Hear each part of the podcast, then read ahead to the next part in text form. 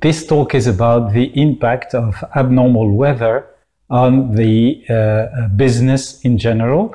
And in particular, we're interested in looking at uh, the impact of abnormal weather on sales, sales of not just any ordinary type of products, but mostly sales of uh, fast moving consumer goods.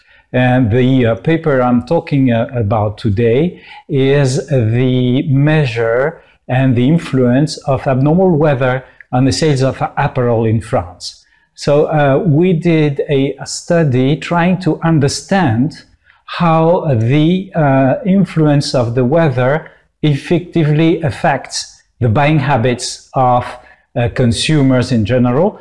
And uh, the uh, sector of the apparel in, in, France in particular is a very interesting one because uh, consumers are apparently very in, uh, uh, effectively very impacted by the uh, abnormal weather. So what do we understand by abnormal weather?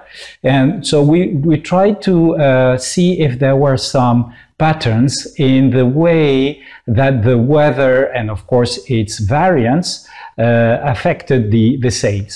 Uh, so we, we looked at different uh, types of weather variables. For example, the fact that the, a, a day could be sunny or cloudy, or that it could effectively be raining, or that the temperature could be high or low. And what we saw is that, uh, contrary to what most people had been uh, noticing and measuring before uh, what we did, is that uh, we are not interested in the fact that when it is uh, summer and it's hot, people will be buying t-shirts. We're looking at the difference between a cloudy day in summer and t-shirt sales. And we effectively noticed that when it is raining or when it is cold, so when we have a cold summer, for example, t-shirt sales will be affected. But the fact is, how much are they being affected? And what we did was measure uh, for different types of garments and for different type of sales channels. So, for example, uh, supermarkets, hypermarkets, uh, online sales, etc we did by season uh, measure the effect of bad or good weather, uh, uh, abnormal weather on the sales of these articles. And it was relevant that we found very significant influence of the weather in spring and in autumn. So if, for example, the uh, temperature is abnormally high in spring, sales will go up.